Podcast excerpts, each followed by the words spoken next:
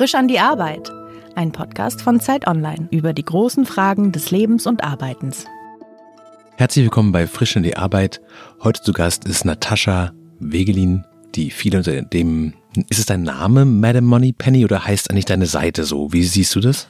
Das Projekt heißt so, ja. Also viele denken, ich wäre Madame Money Penny, aber ich fühle mich nicht so. Kannst du mal erklären, was Madame Money Penny macht und ist? Ja, klar. Also Madame Moneypenny ähm, ist ja mein Herzensprojekt tatsächlich und es geht darum, Frauen ganz speziell in die finanzielle Unabhängigkeit zu begleiten. Und das hat mittlerweile ganz große Dimensionen angenommen. Also gestartet ist es als kleiner Blog, mhm. wo ich quasi meine ähm, eigenen Erfahrungen mit Finanzen und so weiter angefangen habe zu teilen und zu dokumentieren.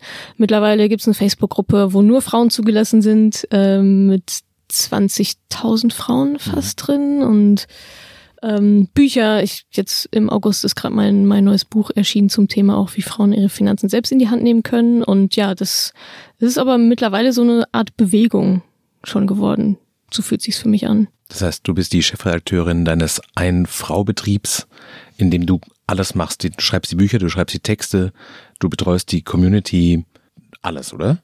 Oder gibt es ein Team ja, hinter Madame Money Penny ähm, mittlerweile? Ja, also es gibt schon ein kleines Team, hauptsächlich bestehend aus Freien, aus Freelancern, die halt ähm, so ein bisschen Social Media auch machen oder auch die Facebook-Gruppe mit mhm. mir zusammen mit betreuen.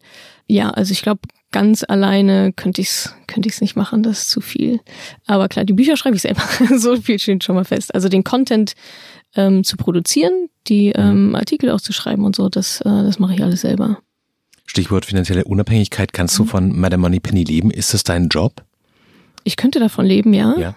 Ist aber gar nicht so das Ziel hinter der Geschichte. Also leben tue ich von meinem anderen Unternehmen, wgsuche.de.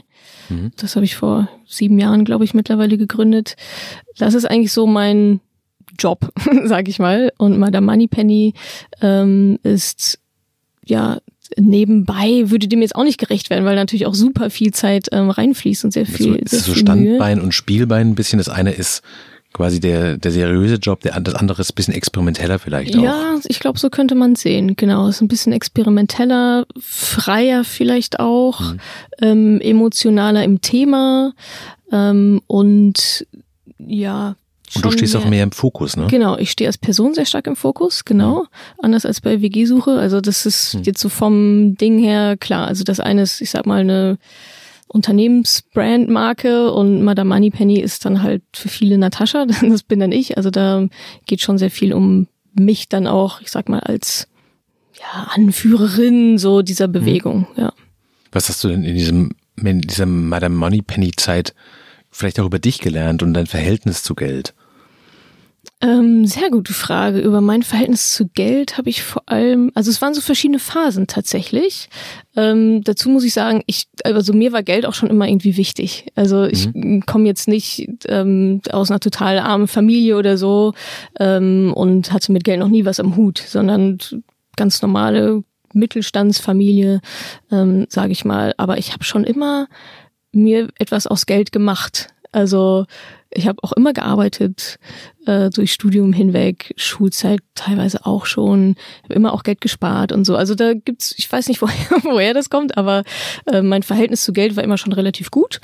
Was war denn dein erster Job? Was war das erste selbstverdiente Geld? Mein erstes selbstverdiente, ich habe tatsächlich ähm, in einem Kinderchor gesungen und das war dann bezahlt, weil wir angeheuert wurden, in einem Musical zu singen. Und da, glaub ich, da war ich, glaube ich, zwölf oder dreizehn oder so.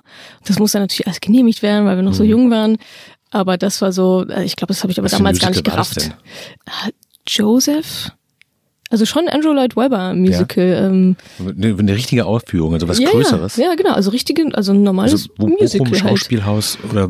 Ah ja, wir wurden mit dem Bus irgendwo hingekarrt, vielleicht nach Essen, glaube ich, irgendwie. Aber ja, dann schon so verschiedene, also vielleicht so einmal die Woche oder du so. Dann abends in Zukunft sagen, dass du ein ehemaliger Musical-Star bist. Das würde noch so einen ganz schönen Dreh reinbringen. So weit würde ich jetzt nicht gehen. Ja.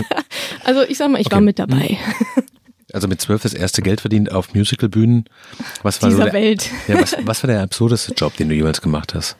Ähm, das absurdeste, also was mir am wenigsten Spaß gemacht hat, war halt einfach so ein Bürojob. Da habe ich mal quasi, mein Papa hat mich da irgendwo reingebracht für so einen Sommerjob und da war es halt echt Klassisch. so Akten von links nach rechts und Sachen abtippen, so irgendwann in den 90ern.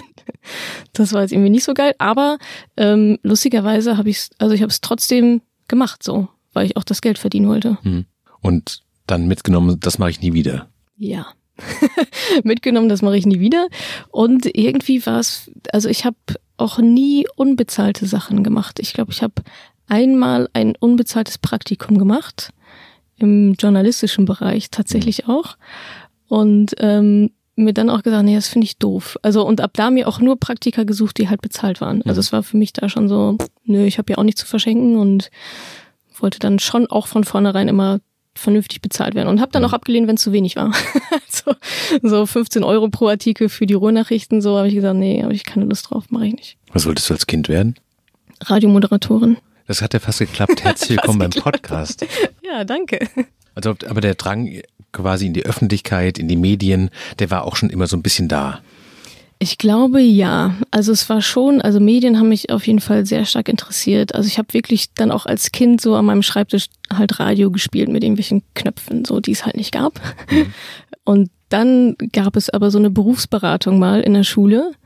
Und da hat mir so eine Berufsberaterin in so einem sehr dunklen Raum gesagt, ja, du bist keine Journalistin.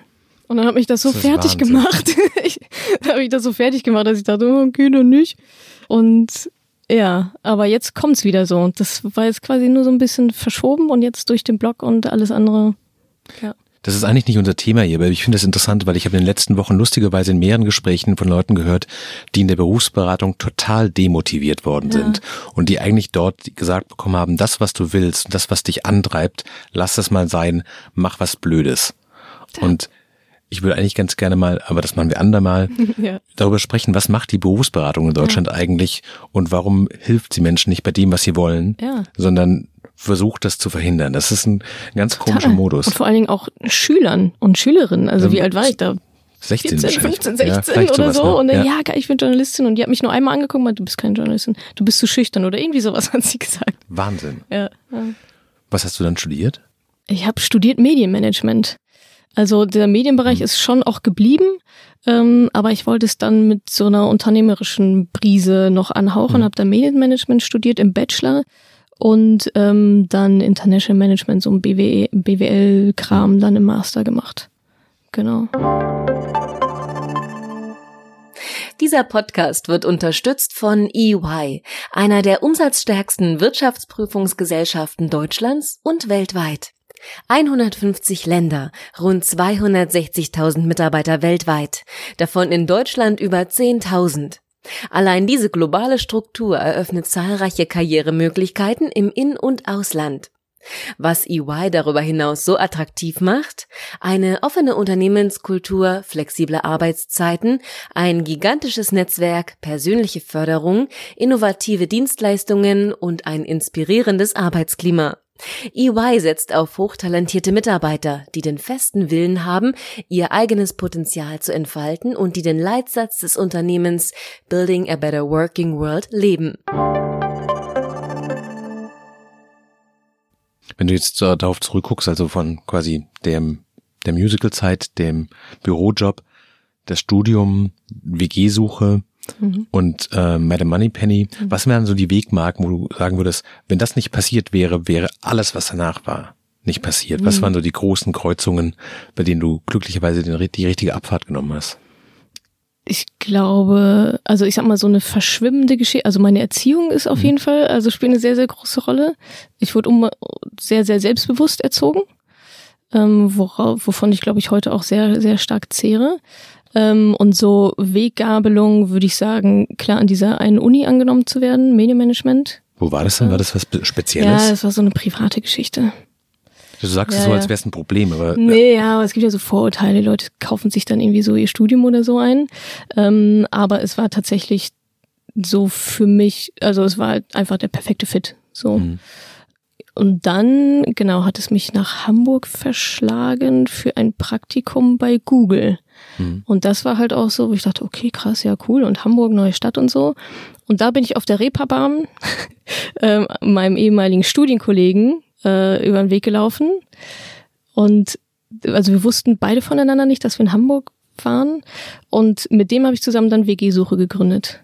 Das ist ein sehr schöner Gründungsmythos. Ja, oder? Ja, Begegnung auf der Reeperbahn. Ja. Ach du hier, ja, ja, du auch, ja, lass mal irgendwie treffen, ja, lass mal was machen so. Und dann habe ich mit dem halt gegründet, genau.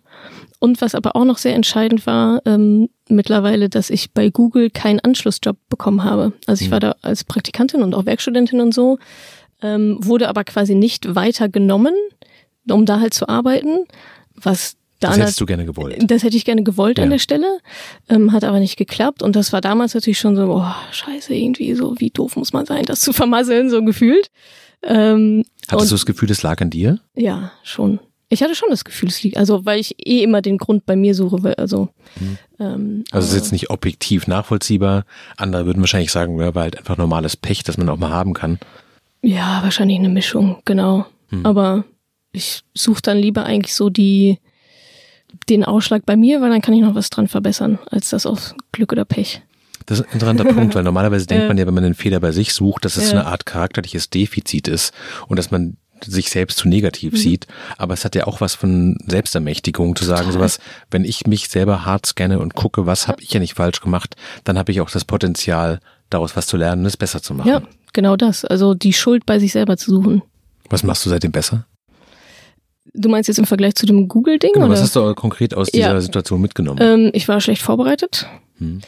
Ich dachte, ja, das wird sowieso schon. Ich bin ja schon hier so, ja, die lassen Hm. mich jetzt einfach so durch. Also ich habe es ein bisschen auf die leichte Schulter genommen. Das war, glaube ich, so der Haupt. Ähm, und dann in einem anderen Gespräch war ich wiederum zu nervös. Also irgendwie hat das alles nicht so. Also eine Mischung vielleicht aus zu leichtfertig, zu schon sicher, dass das irgendwie hinhaut und dann trotzdem irgendwie Nervosität. Würdest du sagen, du hast heute deine Berufung gefunden? Ja, würde ich schon sagen. Also quasi darin, ähm, jetzt speziell Frauen ist ja mein Thema, auf eine gewisse Art und Weise zu ermächtigen, in so eine Selbstbestimmtheit zu kommen, in eine Unabhängigkeit zu kommen. Klar, das ist jetzt bei mir das Thema Finanzen, könnte aber wahrsch- wahrscheinlich auch ein anderes sein. Ähm, und da quasi so voranzugehen, das ist, ja, ist glaube ich schon so mein Ding. Ist das eine biografische Erfahrung von dir, dass man quasi als Frau strukturell so ein bisschen von dem Thema Geld und kluge Finanzplanung weggehalten wird, weil das sowas für Alpha-Jungs ist? Ähm, also von mir persönlich, aus meinem, also von mir persönlich kenne ich so eigentlich weniger. Also wie gesagt, ich hatte schon immer Ja. eigentlich ein ganz gutes Verhältnis so zu Geld. Klar, bei meinen Eltern war es schon so, dass Papa meistens bezahlt hat und so. Also da habe ich das schon so ein bisschen mitbekommen, hat mich aber anscheinend ja nicht sonderlich tangiert. Aber seitdem ich jetzt dieses Projekt mache, sehe ich halt, in was für einer krassen Bubble ich da halt auch die ganze Zeit war und vielleicht auch noch immer noch so ein bisschen bin. Dass halt ja, viele Frauen sich mit dem Thema eben gar nicht beschäftigen. Das ist halt Männersache, Geld ist schmutzig, ähm, so viel Geld bin ich gar nicht wert, so diese ganzen doch schon wahrscheinlich eher weiblichen Glaubenssätze, die da hochpoppen. Kannst du sagen, warum das deine Berufung ist? Also was macht das für dich so? Also was gibt dir das Gefühl, angekommen zu sein, wenn du darüber nachdenkst, Frauen selbstbewusster zu machen letztlich? Ähm, also ich glaube, erstens ist also fühle ich mich wohl in meiner Kompetenz, dass ich sagen kann, okay, da habe ich auch was zu bieten. Also abs also Mehrwert hoch 2000 ist ja mein Credo. Also immer, immer den maximalen Mehrwert zu liefern. Und das habe ich das Gefühl, dass ich das in dem Bereich auch kann. Mhm. Ähm, und dieses, ja, ist wahrscheinlich eher ein emotionales Thema, aber dieses Gefühl einfach zu wissen, okay, da habe ich jetzt jemandem geholfen oder hat sich jetzt so schmierig an das Leben verändert. Aber manche schreiben mir das dann, ne? Die sagen, okay, krass, vorher war meine Situation die und die, seitdem ich dich kenne, deinen Content konsumiere, vielleicht auch dein Buch gelesen habe, ist bei mir halt alles anders. Hm. Und ich glaube schon, dass gerade Finanzen da so ein erster oder einer der größten Lebensbereiche ist, der halt auch auf andere Lebensbereiche wieder überschwappt. Hm. Weil viele Frauen sich denken, boah, Finanzen ist so ein großes Thema, das kriege ich ja nie hin. Und dann kriegen die das hin und denken sich, krass, ich bin Superwoman, also da kriege ich jetzt Karriere und Partnerschaft und so halt auch noch auf die Kette. Und das gibt mir halt einfach ein unheimlich richtig, also tiefgründig gutes Gefühl. So. Ist es letztlich das, was du bei der Arbeit suchst, das Gefühl, so wirklich was verändern zu können, anderen helfen zu können und das quasi mit den Talenten, die du hast? Ja, total. Also ich, was verändern zu können, genau. Also ich verändere, gerade verändere ich was, indem ich Menschen helfe, zum Beispiel. Könnte vielleicht auch auf andere Art und Weise sein. Ähm, aber ja, irgend so eine Delle zu hinterlassen. Mhm. Also ich, ich könnte mir jetzt nicht vorstellen, bei einer Versicherung Akten von links nach rechts. Ähm, Mhm. Aber das ist ja auch, da kommt ja auch mal drauf an, was macht einen glücklich. Und bei mir ist es halt irgendwie das und bei anderen ist es ein 9-to-5-Job und ja, keine großen, Ho keine großen Höhen und Tiefen so. Mhm. Und ich brauche irgendwie genau das Gegenteil.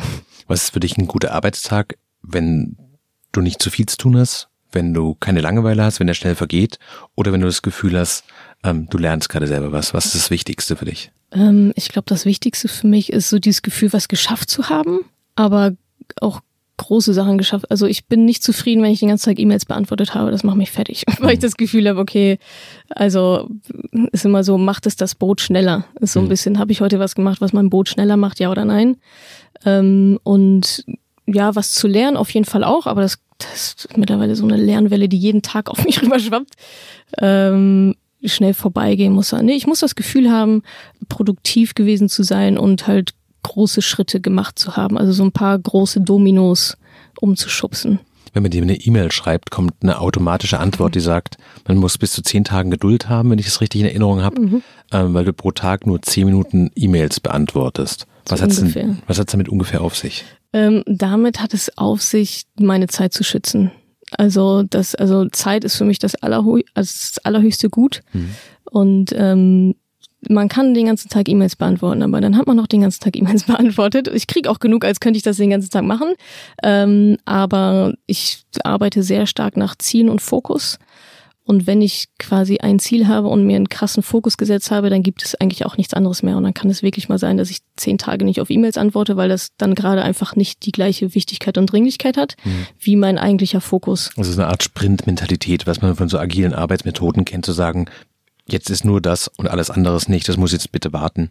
Weil wenn ich quasi alle Bedürfnisse, die von außen kommen, wenn ich denen nachgebe, dann kann ich das Ziel gleichzeitig nicht erreichen. Genau, genau. Und das schöne Wort, was du gerade benutzt hast, ist gleichzeitig.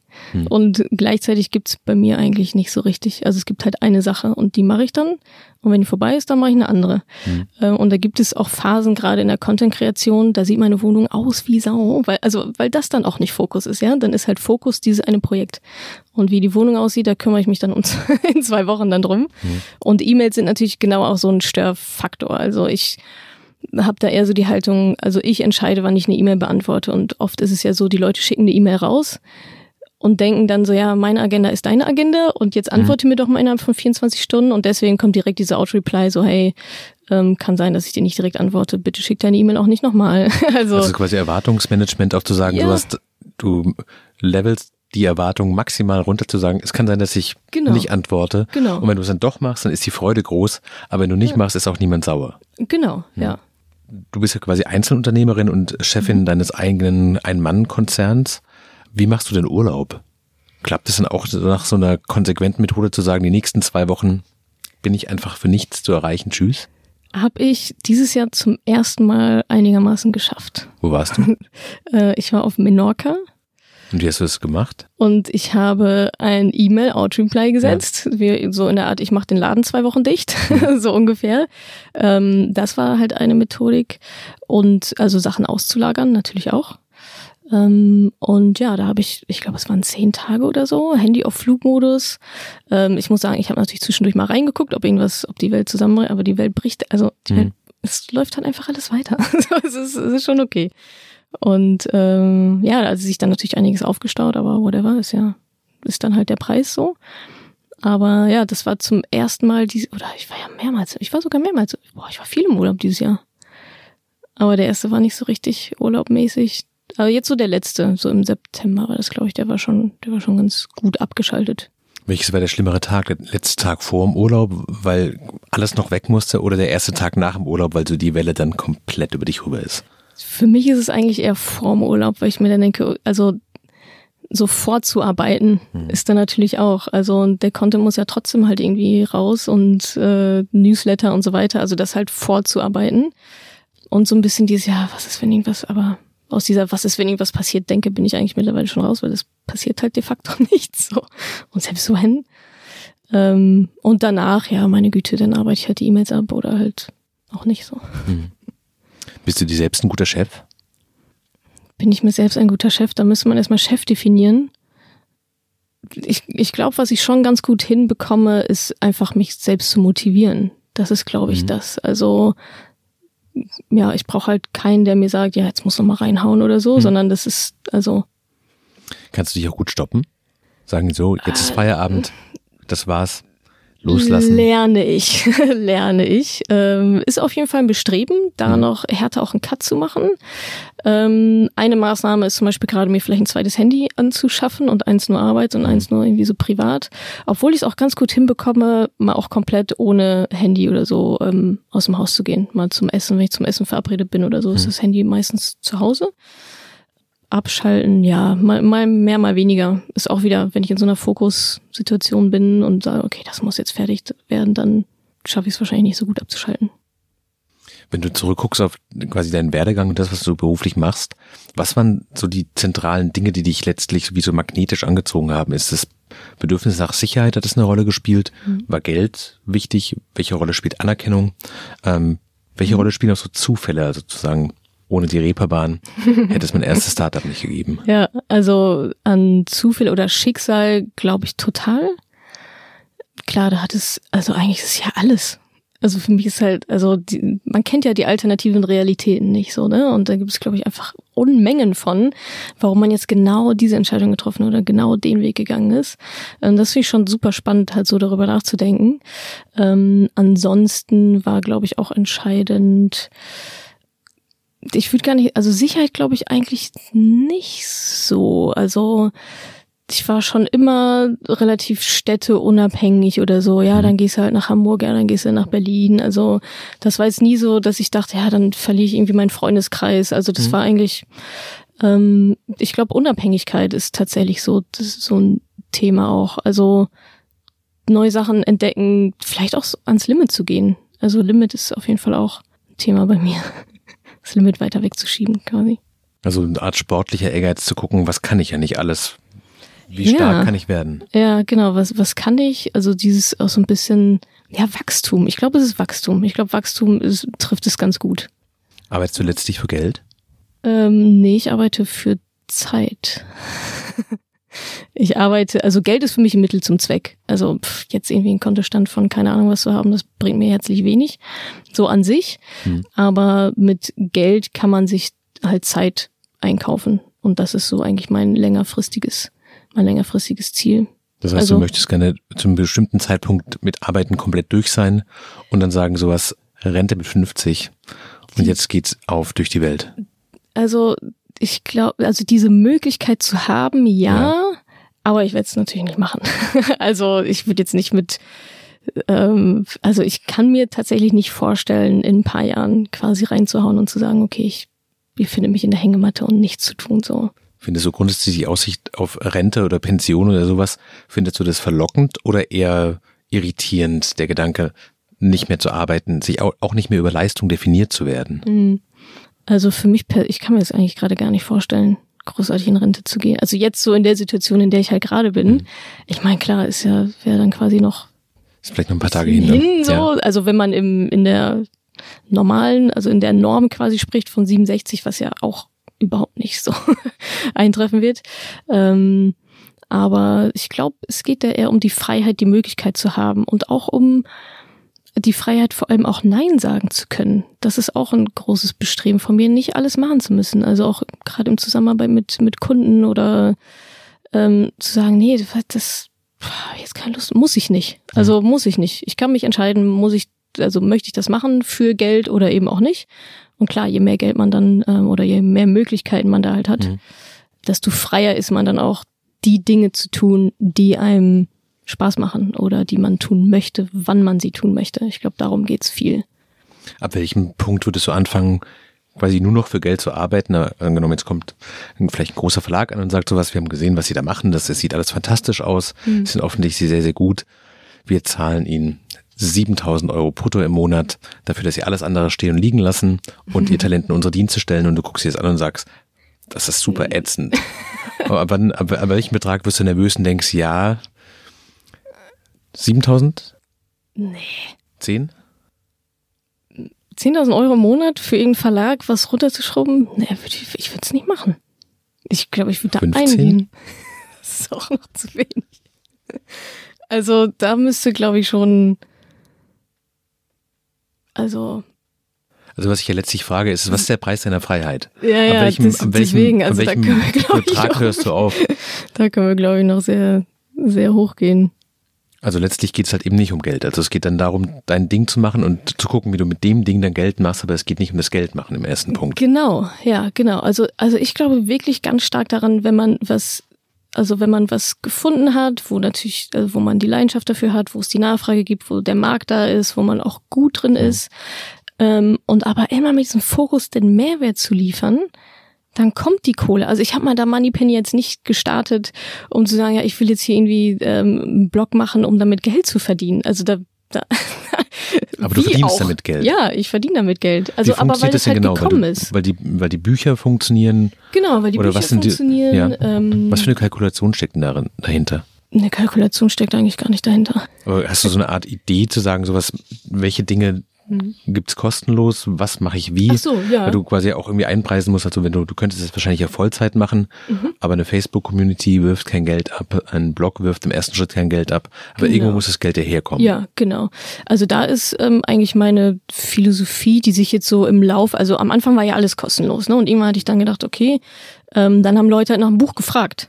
Ich dachte, okay, gut, kannst du, schreibst halt noch ein Buch. Mhm. aber mit? Büchern wird man auch selten reich. das ist ja nicht das. Ja, ja, ja, genau. Ähm, also ich habe das E-Book, das ist Mhm. in Bali Stadt Bochum, das E-Book, da gehen tatsächlich alle Einnahmen an mich, Ja. weil da kein Verlag irgendwie dahinter ist. Dann das Taschenbuch, an dem verdiene ich so gut wie nichts. Ähm, Seminare Mhm. ähm, habe ich jetzt dieses Jahr gemacht. Und genau, dann gibt's noch einen Online-Videokurs.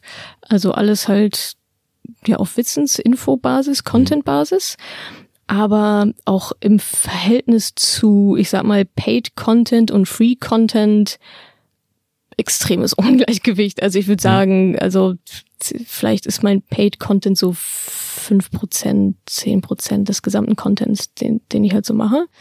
Ähm, und das andere, also die Facebook-Gruppe und so weiter, also da poste ich auch gar nicht meine Sachen. Da, also ich würde mal sagen, von den 20.000 Leuten wissen wahrscheinlich mindestens die Hälfte gar nicht, dass ich ein Buch habe.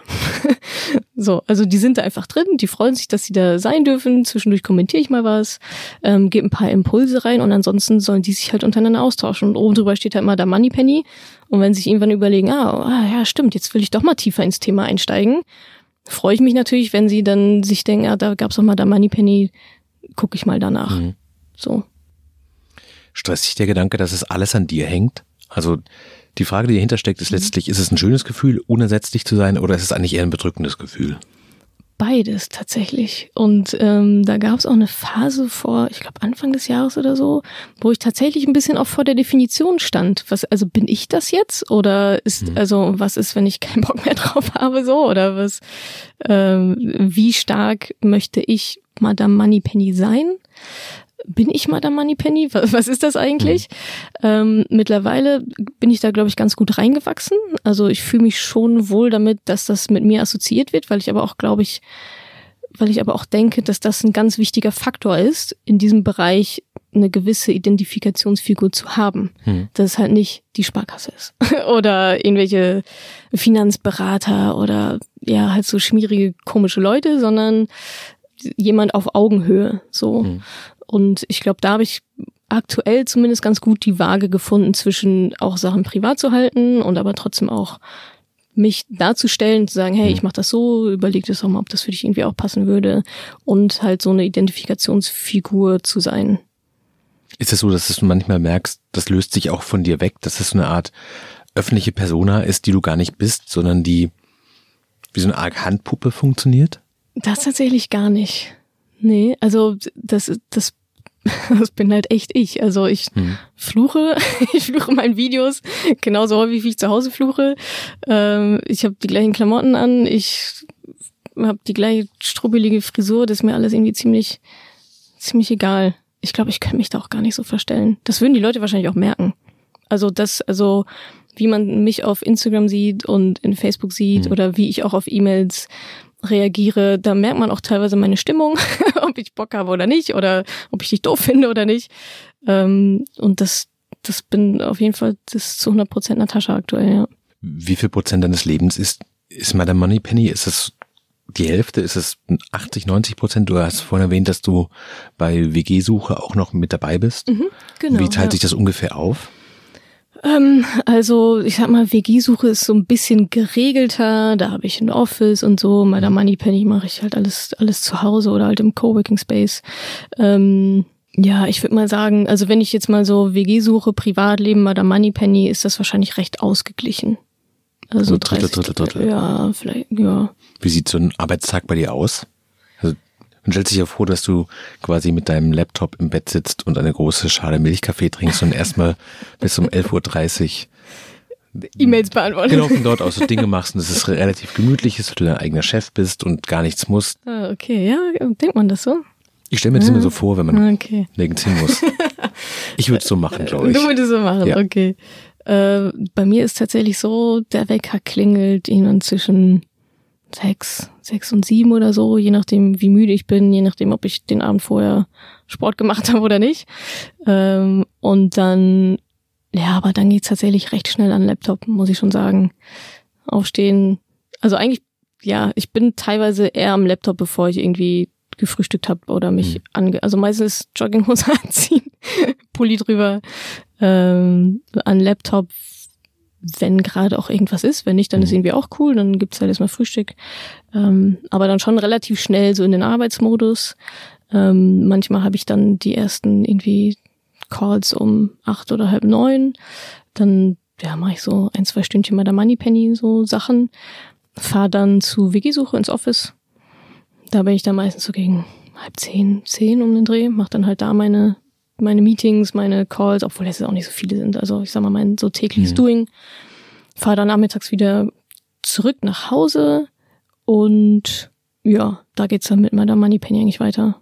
Sport, Essen, Essen, Sport, nee, Sport, Essen. äh, und dann auch relativ früh ins Bett. Also ich gehe dann schon so halb elf, elf, gehen dann auch die Lichter aus. Das wird sehr diszipliniert.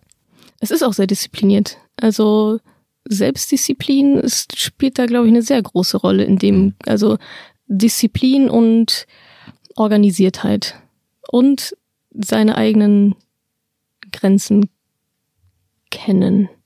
Also damit meine ich jetzt eher so, was will ich, was will ich nicht, was mache ich gerade, was sollte ich nicht machen. Kannst du gut Nein sagen? Mittlerweile ja. Was ist der Trick dabei? Der Mittelfinger. der Trick dabei ist, glaube ich, ähm, den eigenen also die, ich glaube, es ist gar nicht so schwierig. Also ich meine, wenn man ein Ziel hat, so ich habe jetzt das Ziel, ähm, Frauen in die finanzielle Unabhängigkeit mhm. so zu bringen und dafür halt irgendwie alles zu geben für quasi diese Frauen. Und dann bekomme ich eine Anfrage von irgendeiner Bank, wollen Sie einen Vortrag halten zum Thema ETFs, irgendwie was so. Mhm. Dann sage ich da nein, weil es nicht auf mein Ziel einzahlt, weil da irgendwie mhm. 20 Leute sitzen im Banking-Umfeld, dann zahlen, also vielleicht zahlen die mir da 15, 15.000 Euro dafür und ich sage, nee. Das sind so die Honorare, die da gezahlt werden? Teilweise ja, ja. Mhm. Ähm, und dann sage ich so, nee, pff, nein.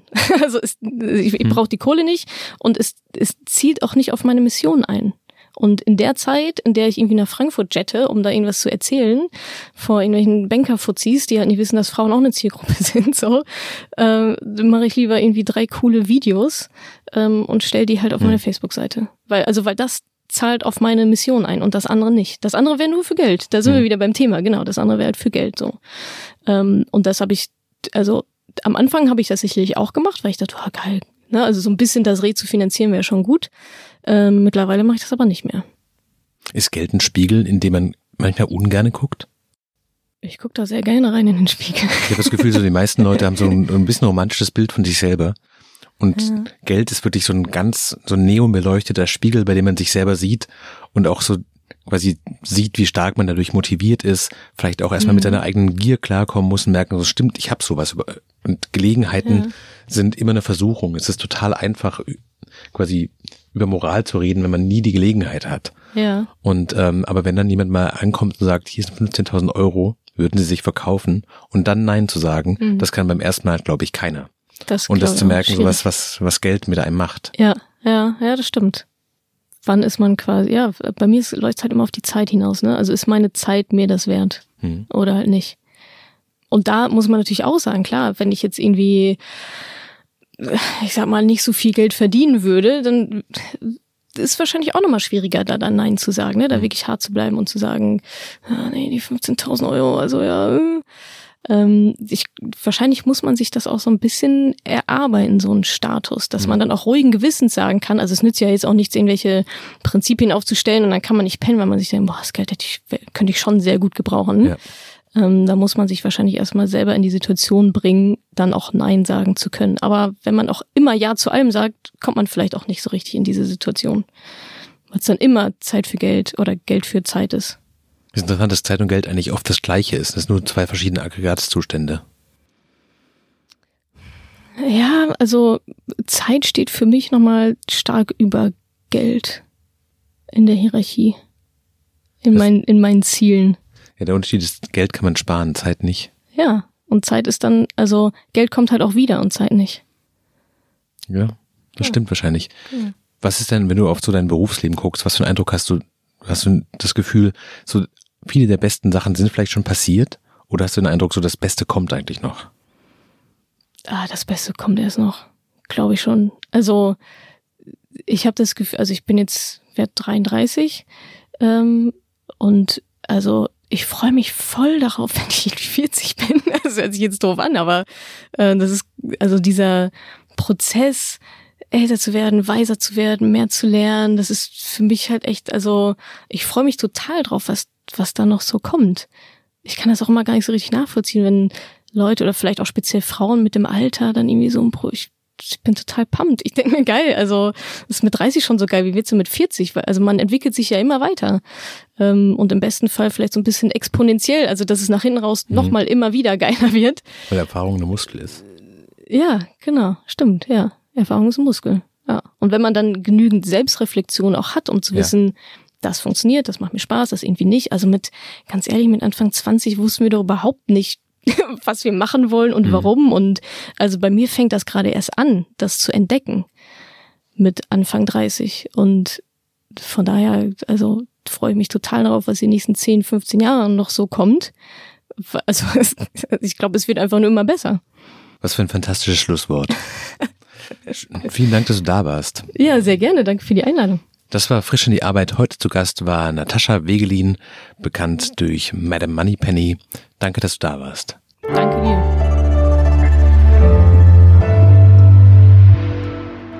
Frisch an die Arbeit, ein Podcast von Zeit Online. Konzipiert und moderiert von Leonie Seifert und Daniel Erck. Produziert von Maria Lorenz, poolartists.de.